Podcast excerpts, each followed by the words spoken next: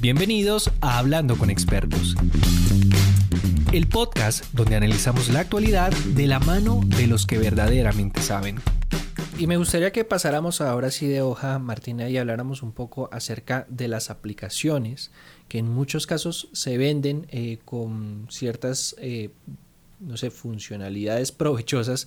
para los usuarios, pero que mal usadas sí podrían implicar una una intromisión a la privacidad de una forma brutal en, los usuarios o,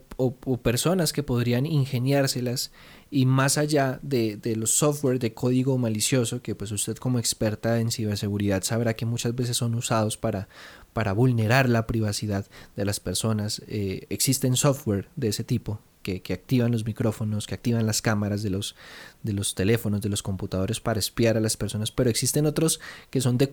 pongámoslo en, este, en estos términos, de uso legal, que son avalados, que son eh, de pronto usted se los puede encontrar en una tienda de aplicaciones, pero que mal usados, eh, pues pueden eh, llegar a afectar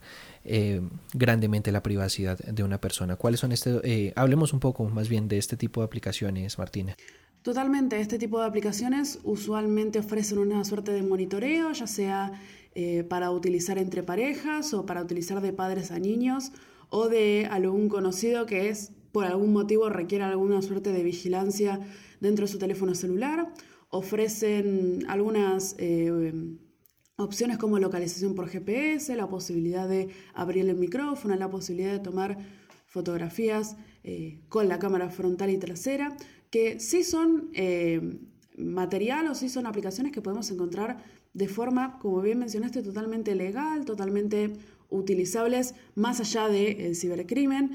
Eh, que sí se encuentran en, estas tiendas oficiales, sí las usan eh, una gran cantidad de personas, de hecho, a lo que refiere a aplicaciones para vigilancia o más conocidas como Stalkerware de una mezcla entre la palabra stalker o acosador en inglés y ware de software de, aplicación. Se ha incrementado bastante su uso en lo que son eh, descargas mundiales, en lo que son detecciones mundiales de este tipo de aplicaciones, pero también acarrean una cuestión más allá de eh, la idea de si están bien o mal en un sentido más moral, digamos, un sentido más ideológico, también acarrean, como toda aplicación, eh, riesgos de seguridad, peligros de seguridad. Y quizás en un intento por espiar a otra persona, el espiado resulta espiado por algún tipo de cibercriminal que sí se aproveche de alguna que otra vulnerabilidad, ya hablando más del lado técnico, alguna vulnerabilidad de la cual el usuario no se entera y no tiene por qué enterarse porque eh, la seguridad de la aplicación dentro de la aplicación, ya sin hablar de una contraseña insegura, ya sin hablar de la falta de doble factor de autenticación, ya dependen del desarrollador propio de la aplicación. Con lo cual, sí existen esas aplicaciones y cuentan con cada vez más vulnerabilidades. Y al ser aplicaciones que contienen muchísimos datos, tanto de la persona vulnerada como la persona que quiere eh, vulnerar, o sea, que quiere espiar a esta persona, pueden causar un riesgo a la privacidad para ambas partes, no solo para la persona que está siendo espiada o que tiene este tipo de aplicación instalada en su dispositivo. Aquí pues cuando uno aborda estos temas desde mi profesión como periodista, por lo general enfrento ciertos debates éticos y morales sobre qué información difundir y qué información no. Porque yo podría preguntarle a Martina, oiga Martina, ¿cuáles son eh, pues estas aplicaciones y cómo se usan y, qué hacer? Eh, pues con la intención de educar a las eventuales víctimas o, personas que de pronto pueden estar corriendo el riesgo de caer en una de estas eh, trampas de espionaje. Pero pues también le puedo dar insumos o le puedo dar ideas a personas que no saben cómo usarlas y que quieren usarlas pues para espiar. Eh, creo que uno de los usos más comunes es a sus parejas. Entonces, em, yo soy más del tipo de creer que la información empodera para eh, alertar a las personas acerca de los eventuales peligros que puede correr y más en una sociedad eh, donde pues estamos inundados de tecnología, estamos inundados de información y muchas veces no somos precavidos eh, de ciertas acciones. Entonces no le voy a preguntar Martina qué aplicaciones son y, y, cómo funcionan, pero sí le voy a preguntar cómo prevenir ser espiado, qué precauciones o qué cosas debo yo tener en cuenta en mi, en mi, en mi teléfono móvil, en mi computador, qué señales de alerta puedo tener para saber si de pronto hay un software o hay un aplicativo que podría estar vulnerando eh, mi privacidad. Bueno, en primer lugar mencionar que este tipo de aplicaciones se valen de una instalación física de las mismas, con lo cual requiere que aquella persona que quiera espiarnos, aquella persona que quiera monitorearnos, la instale manualmente, digamos, en nuestros dispositivos. Con lo cual, en primer lugar, eh, proteger nuestro celular, proteger nuestro dispositivo eh, con algún tipo de identificación biométrica o algún tipo de contraseña, no compartirla a menos que sea estrictamente necesaria. Así podremos evitar instalación de, más allá de este tipo de software espía, de cualquier tipo de aplicación de la cual no estemos de acuerdo, la instalación en nuestro teléfono. En segundo lugar, estas aplicaciones muchas veces se suelen camuflar como aplicaciones que no solemos abrir, como puede ser una aplicación de calendario, una aplicación de eh, clima, por ejemplo, alguna aplicación de notas, con lo cual estar alerta si sabemos que algún tipo de familiar, ¿sí? nuestra pareja o eh, cualquier tipo de persona cercana, eh, si sabemos que tuvo control de nuestro teléfono y que nos podrían llegar a estar espiando, notamos comportamientos raros o que alguien sabe más de lo que nosotros le comunicamos, debemos revisar nuestros dispositivos. Estas aplicaciones nuevamente, eh, si bien se camuflan como aplicaciones eh, que, no solemos abrir o aplicaciones que están instaladas por defecto, se muestran, no son aplicaciones que quedan ocultas porque no es posible ocultar una aplicación al 100% en un dispositivo, en un teléfono.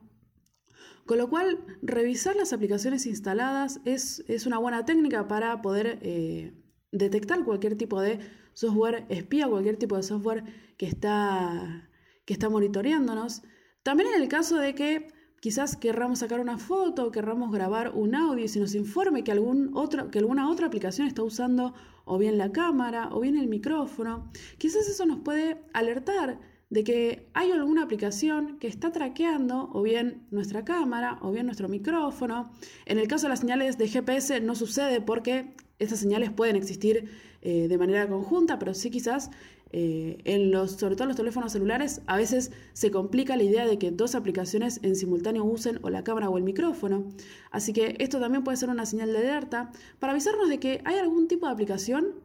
que, de la que no consentimos o que no sabemos que está intentando usar o nuestra cámara o nuestro micrófono. Y este tipo de aplicaciones muchas veces son de tipo eh, stalkerware o de monitoreo o como bien mencionabas de también de espía.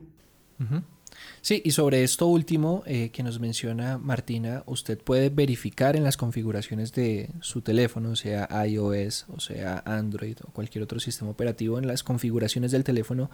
usted al entrar a cada aplicación, usted puede ver qué permisos eh, usted le ha concedido esa aplicación, si usted le ha concedido el permiso de usar su micrófono, si usted le ha concedido el permiso de acceder a su cámara o si usted le ha concedido el permiso de acceder a su ubicación, que son por lo general los tres puntos eh, de vulneración de privacidad que más son atacados por parte de este tipo de, de software o de aplicaciones que pretenden lo mismo. Entonces, pues la invitación es eso, a que usted se pegue la, revisada de las aplicaciones que usted tiene instaladas en su teléfono eh, en configuraciones y revise qué permisos tienen. Si hay alguna aplicación que usted diga, pero ¿por qué esta aplicación está pidiendo acceso a micrófono o a cámara o a mi ubicación? Si es una calculadora, por ejemplo, pues usted le quite esos permisos y si ya usted desconoce totalmente esa aplicación, como le recomienda Martina, pues desinstálela totalmente porque muy probablemente sea un stalkerware. Martina, finalizo con lo siguiente. De estas aplicaciones sí me atrevo a hablar porque son aplicaciones muy usadas eh, y tecnologías muy usadas que yo creo que nos tienen que generar alerta y es que hay mecanismos o métodos de espionaje que se pueden hacer mediante WhatsApp, por ejemplo, o mediante otra aplicación eh, de mensajería instantánea que permita compartir en tiempo real nuestra ubicación usted sabe, y pues nuestros oyentes también habrán usado en más de una ocasión esta opción de compartir mi ubicación en tiempo real. Por lo general uno lo hace es cuando se va a ver uno con alguien y la persona está teniendo problemas para encontrar la dirección de, de donde uno está, pues uno le comparte su ubicación en tiempo real y pues esto le facilita a la persona si viene a pie o si viene en carro poder encontrar la ubicación de uno. Pero se han conocido casos de, esto pasa mucho en parejas, de eh, hombres o de mujeres que eh, cogen el celular de su pareja, se envían la ubicación en tiempo real del otro, borran el mensaje pues para que no vean en la conversación esta, esta ubicación y pues las personas quedan con eh, esta opción habilitada para saber en qué sitio específico se, encuentra, se encuentra su pareja. ¿Usted cree que de pronto compañías como WhatsApp eh, tengan que, no sé, tomar cartas sobre el asunto y, y, emplear medidas de alerta adicionales que le permitan pues a las personas, eh, no sé, escaparse o, o que se mitigue el riesgo de ser víctimas de espionaje por esta vía? La realidad es que con ese tópico es eh, un arma de doble filo, también hablando de la privacidad, porque por un lado estamos hablando de una especie de eh, uso indebido de parte del usuario y ya no tanto un descuido de la aplicación. Y por otro, me gustaría invitar a todos un poco a eh, la reflexión en cuanto a este tópico, porque imaginemos que bien sucede lo que vos comentás, que una pareja quiere espiar a la otra persona y que habilita su ubicación. En primer lugar, mencionar que la eh, ubicación en tiempo real de WhatsApp tiene tiempo limitado, con lo cual esto no puede ser solicitado de manera eh, permanente. Pero supongamos que esto sucede, que la persona borra el chat y que WhatsApp encuentra algún tipo de mecanismo para recuperar este chat que fue borrado. Esto, como podrás imaginar y como podrán imaginar quienes nos escuchan, no solo atraviesa este, este tipo de problemas, sino que estamos hablando ya de poder recuperar chats borrados, es decir, que WhatsApp debería conservar algún tipo de espejo o algún tipo de información sobre este chat para poder recuperarlo y que la persona frene eh, el hecho de compartir la ubicación, con lo cual, si bien pueden existir soluciones a esto, como que WhatsApp permita eh, recuperar este chat o permita eh, una opción que alerte al usuario que está compartiendo eh, su ubicación, no hay que olvidar que se trata de un chat borrado y que este tipo de mecanismo podría llegar a funcionar eh, con consentimiento de la compañía o sin ello, en el caso de alguna vulnerabilidad técnica, para recuperar algún otro chat que haya sido borrado también y que no necesariamente eh, tenga como, problemática el tópico de la ubicación. Recordar, además, de que, como bien mencionabas, este tipo de aplicaciones, todas las aplicaciones que soliciten permisos, es posible desactivarlos de a uno en las configuraciones de nuestro teléfono y en la mayoría de casos desactivar un tipo de permiso de este calibre no va a afectar a la funcionalidad en general de la aplicación. Es decir, si estamos sospechando de que eh, sucedió esto que vos comentabas de algún chat que haya sido borrado, pero la ubicación haya sido eh, dejada como activada, podemos ingresar a la configuración de nuestro teléfono y desactivar tranquilamente eh, los permisos de GPS de WhatsApp. Esto no va a afectar a la funcionalidad de WhatsApp, vamos a poder seguir utilizando WhatsApp, lógicamente con características limitadas en cuanto a la ubicación, es decir, quizás cuando querramos enviar la ubicación en tiempo real a otra persona nos va a advertir de que tenemos desactivada la funcionalidad de GPS, pero estos son posibles, eh, posibles remedios, digamos, a la hora de tener esta problemática que mencionás de un chat fantasma que se y hay que tener en cuenta que, o sea, esto no es un juego es un derecho eh, constitucional, en el caso de Colombia, el derecho a la privacidad. Usted no puede adelantar este tipo de acciones de espionaje sin, o sea, sin el consentimiento de la otra persona, porque volviendo al caso de WhatsApp, puede que la otra persona usted le dé su ubicación en tiempo real, en este caso es consentido. Pero cuando no es consentido, usted ya está incurriendo en un delito que es el delito eh, contra la intimidad. Y, es delito que se paga en países como Colombia con cárcel. Entonces esto no es un juego. Y yo sí quiero hacer un llamado mucho eh, sobre todas esas parejas tóxicas que, no confían el uno del otro y tienen que saber hasta dónde está las 24 horas del día su pareja. Eso es un delito. Eso es un delito. Y, yo no creo, hablando ya en términos más, más éticos, yo no creo que eso sea una expresión de amor, el hecho de que usted tenga que estar siguiendo a su pareja por celos o por desconfianza todo el tiempo no, no, no, no considero que sea una, una no, no, considero que sea algo aceptado o algo acorde en una relación. Entonces también dejar ese mensaje, Martina, de que esto no puede ser aceptado y, y, no puede ser avalado cuando constitucionalmente, en el caso de Colombia, es un delito. Es un delito. Eh, y bueno, Martina, pues yo creo que, que, con eso tenemos. Hay otros casos que me quedan en el tintero. Por ejemplo, si hablamos de los AirTags, pero, pero no vamos a profundizar en esta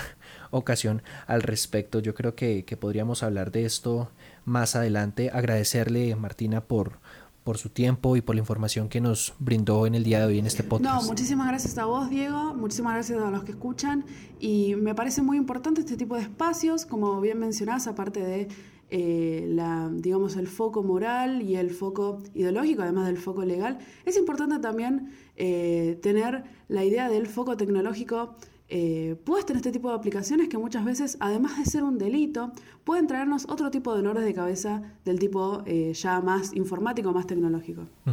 Exactamente, exactamente. Y bueno, pues a usted que nos escucha, dejarle ese mensaje. A usted nadie lo está obligando a utilizar las aplicaciones que instale en su teléfono móvil. Eh, la invitación es no pase por alto el, el, el, tema esto de términos y condiciones que uno muchas veces cuando instala una aplicación los pasa por alto. Usted en pleno siglo XXI pues tiene muchos beneficios a través de todas estas herramientas tecnológicas que de base son gratuitas o por lo menos así nos lo hacen entender, pero como lo aprendió en este podcast, muchas se lucran a través de sus datos, entonces creo que si existe o no la privacidad, eso depende de cada persona y de qué permisos acepta y qué permisos le concede a otros para que accedan a su información. Pues nada, nos escuchamos en un próximo podcast. Hasta luego. Este fue un capítulo más de Hablando con expertos. Mi nombre es Diego Ojeda y me gustaría que me siguieras en mis redes sociales, donde encontrarás contenido interesante sobre las investigaciones que hago como periodista. En Twitter como arroba Diego Ojeda 95 y en Instagram como Diego Ojeda Soy. Nos escuchamos en un próximo capítulo.